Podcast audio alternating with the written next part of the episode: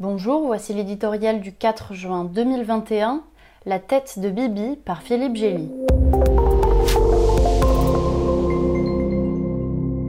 Sont mis à 8, 8 partis aux convictions opposées, au soutien clairsemé pour tenter de déboulonner la statue de Benjamin Netanyahou qui domine depuis un quart de siècle la scène politique israélienne. Seul ce Premier ministre détenteur du record de longévité pouvait rassembler, mais contre lui une si improbable coalition du changement, déjà surnommée plus à propos TSB pour tout sauf Bibi.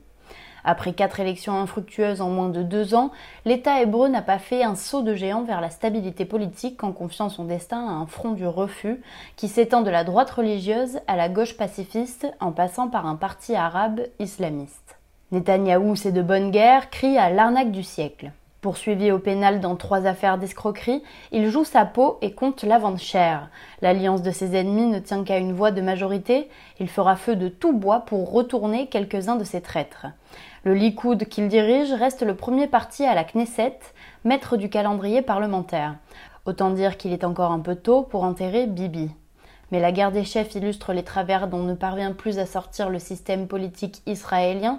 Naftali Bennett, pressenti pour devenir le premier juif religieux à diriger le pays, a été un proche de Netanyahou avant de se dresser contre lui, comme plusieurs de ses nouveaux ligués. L'addition de leur rancœur ne fera pas une politique, le mieux qu'elle puisse produire, en dehors d'un changement de tête, est le maintien du statu quo sur tous les enjeux d'avenir en Israël, notamment la question palestinienne. Chaque membre de la coalition a renoncé à son idéologie pour se payer la tête de Bibi. Pendant 25 ans, dont 15 au pouvoir, Netanyahou a occupé presque tout l'espace. Il a fait faire un bond économique spectaculaire à la nation start-up, sans toutefois la sortir d'une impasse sécuritaire qui lui impose de guerroyer deux fois par décennie contre ses voisins. La disparition du roi Bibi pourrait certes créer un trou d'air, mais la moitié du pays que son règne étouffe semble prête à prendre le risque.